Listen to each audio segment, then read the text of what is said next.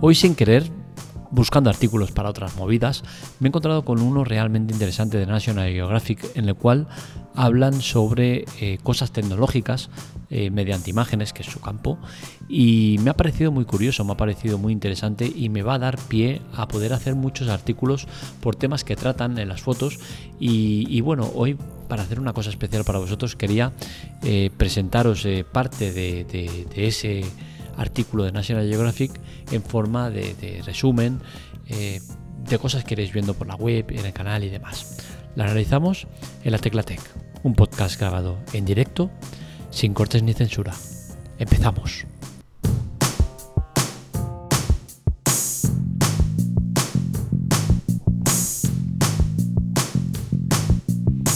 Que conste que solo he visto un par o tres de ilustraciones y que ya he visto claro que esto iba a dar mucho de sí no sé hasta dónde voy a llegar hoy en el, podcast de hoy, no sé si haré más podcasts al, respecto. Eh, supongo que sí, porque ya os digo que creo que es muy rico en, información interesante. Y bueno, veremos hasta dónde llega. Eh, ya os digo, eh, en la web, en el canal y demás voy a ir tirando de este hilo porque creo que es muy interesante. La primera ilustración que quiero, de, la que, de la que os quiero hablar, y ya sé que es complicado exponer algo que no estáis viendo, ¿no? Y eso creo que en parte será la magia de este podcast, el eh, enseñaros de, forma eh, no visual algo que estoy viendo yo y que os tengo que mostrar en forma de audio. Es una foto en la cual sale una mano humana y una mano eh, androide, una mano de, un robot, el cual tiene los dedos de color azulado, se ven, y resulta que esos dedos están hechos con globos, unos globos que tienen un inflado preciso que permite al robot eh, pues ser lo más parecido a una eh, situación real, ¿no? Eh, entre darse la mano de dos personas, ¿no?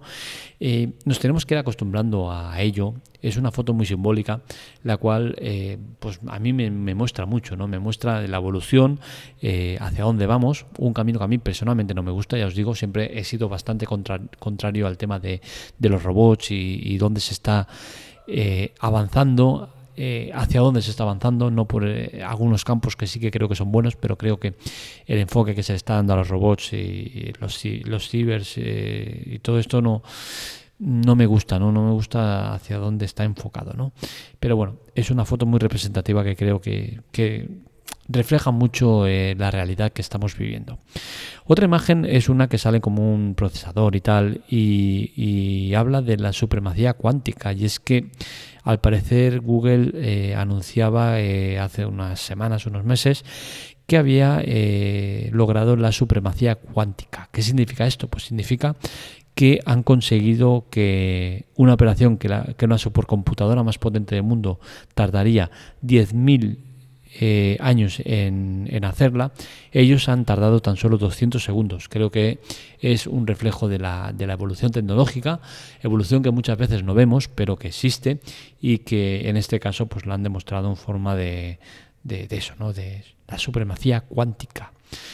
Eh, la tercera ilustración que quiero hablaros es una, una ilustración que sale eh, como una mano borrosa de un mando de videojuego y, quiero hablar de ella porque creo que, es algo que nos estamos encontrando muy a menudo, ¿no? Y es que los jóvenes hoy en día eh, tienen más interés o tienen más facilidad en, máquinas, en, videojuegos y demás que en estudios y en otras facetas de la vida que quizás son más interesantes, ¿no? Eh, muchos de ellos se están encontrando con el apoyo de, recompensas económicas que, les incitan a, seguir más y más y al final creo que es un campo que, se está perdiendo mucho y, los jóvenes están perdiendo mucho de la vida que, es muy bonito y, me da pena, ¿no? Miro con melancolía mi, juventud y la de ahora y hostia, los jóvenes de hoy en día... Eh, ni de broma harían lo que yo hacía en mi tiempo, ¿no? Que era coger y hacerme una bola de papel de plata y tirarme media tarde jugando con la pelota de papel de plata y pasármelo la mar de bien, ¿no? Ahora eso es muy difícil de ver, ¿no? Y me da pena, me da pena. Entiendo que es la evolución, pero creo que es una evolución que, no me gusta demasiado en ese, en ese aspecto, ¿no? Eh, otra ilustración que sale es un hombre, es una foto muy antigua, y hablan del término de la inteligencia artificial. Y es muy curioso porque están hablando del año 1956, cuando se acuña el término este de inteligencia artificial. Evidentemente es una inteligencia artificial que poco tiene que ver con la que tenemos actualmente, pero oye, que estén hablando ya en, 1900, en 1956 de la, la inteligencia artificial es cuanto menos curioso. En 1996 tenemos en la ilustración a el, señor Gary Kasparov eh, jugando contra la máquina, ¿no? aquella, la Deep Blue. 1996, ¿no? la supercomputadora Deep Blue creada por IBM vence al campeón del mundo de ajedrez. Esto fue un acontecimiento histórico que tanto si te gusta el ajedrez como que no, a mí no me gusta y, yo fui de esos que estaba delante de la pantalla viendo ese torneo de ajedrez donde eh, Kasparov eh, perdió es cierto que al final eran varias partidas y me parece que al final quedó en tablas o ganó por la mínima o una cosa muy rara, ¿no? Pero es igual. La cuestión es que fue la primera vez que, la computadora ganó al campeón del mundo Gary Kasparov. Eh, otra ilustración que, que me ha parecido curiosa es la de los hombres contra las máquinas. ¿no? Es una ilustración muy antigua, no sé de, de, cuánto tiempo hace, creo que es de 1844, por lo que puedo ir leyendo por aquí. Como os he dicho, esto voy haciéndolo en directo, no, no, he visto las ilustraciones y estoy tal cual lo voy viendo, ¿vale? Y voy leyendo, o sea que si veis que me entrabanco de alguna manera eh, tal es por, por, el motivo este, ¿no? Que voy leyendo un poco sobre la marcha, ¿no?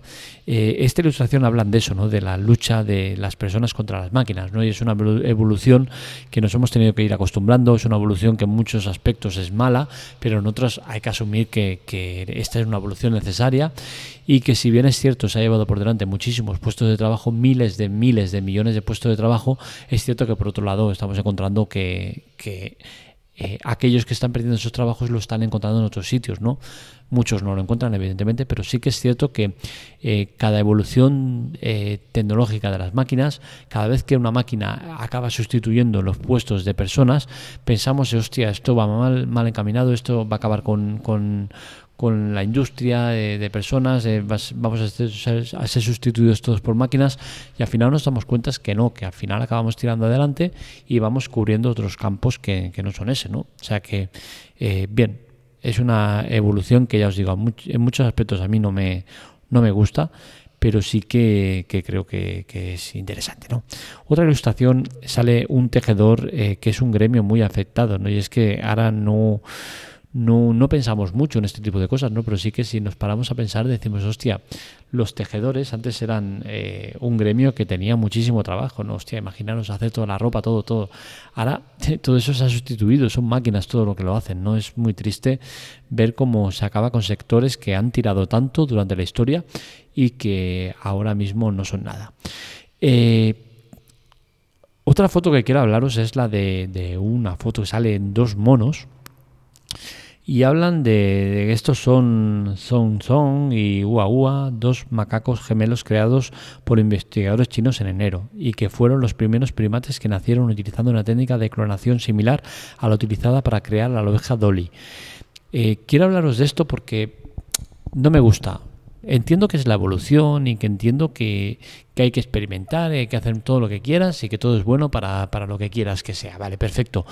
Pero a mí el tema de jugar a ser Dios no me gusta nada, estoy totalmente en contra.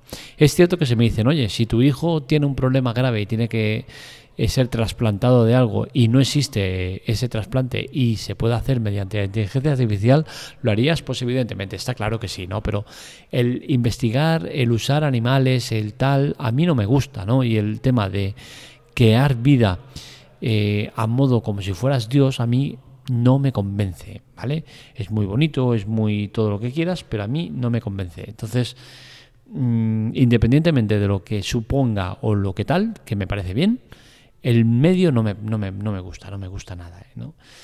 Eh, otra foto que sale aquí, que es un grande de los grandes, es Julio Verne, ¿no? Este gran, gran, gran personaje que nos ha dejado eh, verdaderas obras de arte. Es sorprendente porque estamos hablando de de un personaje de, de 1800 y pico. La ilustración es de 1880. Y es que este hombre es un avanzado a su época. Este hombre le tendría que hacer un monumento por todo lo que ha llegado a escribir y lo preciso que ha sido en tantas y tantas cosas de sus viajes extraordinarios donde eh, hablaba de cosas que no estaban ni previstas ni, ni se les esperaba en, decenas o cientos de años y que han acabado apareciendo. Este hombre era un, eh, era una máquina. Eh, aquí vemos más ilustraciones que estas no me convencen demasiado. Bueno, al final el tema está en que, bueno, eh, lo voy a dejar aquí. Ya he hablado de unas cuantas, iré hablando de otras más, iré haciendo, me lo leeré un poco eh, por encima para, para no ir un poco tan verde y poder eh, daros una visión más detallada o más profesional de lo que voy viendo. Pero en principio es eso, ¿no? La idea es ir acercando ilustraciones, os las iré poniendo en Telegram y Twitter con el breve comentario, no sé si el de, el de el del propio National Geographic que lo explica muy bien o haré un comentario propio, ya veremos. La cuestión es seguiros ofreciendo contenido especial, diferente, que no sea el de la web. Y bueno, creo que con esto pues voy a tirar bastante del hilo. Eh, esto en el canal y en Twitter también lo, iré eh, compaginando con el tema de, con el tema de, las ilusiones ópticas, que creo que es un tema que está funcionando bastante bien y que gusta. Y bueno, al final es eso, ¿no? Es intentar entreteneros y ofreceros cosas interesantes. Hasta aquí el podcast de hoy. Espero que os haya gustado. Estos artículos los encontráis en la teclatec.com para contactar con nosotros redes sociales, Twitter y Telegram en arroba teclatec y para contactar conmigo en arroba markmelia. Eh, ya sabéis que es importante las visitas a la web, siempre os lo digo, es muy importante que visitéis la web, es lo que nos da de comer, es lo que nos permite tener la energía suficiente para poder hacer todo lo que hacemos. Esto del podcast es una cosa que no me repercute económicamente en nada, pero lo hago ¿por porque me gusta complementar la web con otras cosas como esto. La web es lo principal, lo fundamental y si la web no funciona, seguramente todo lo demás irá más cojo. Con la cual cosa es importante la web, la teclatec.com. Un saludo, nos leemos, nos escuchamos.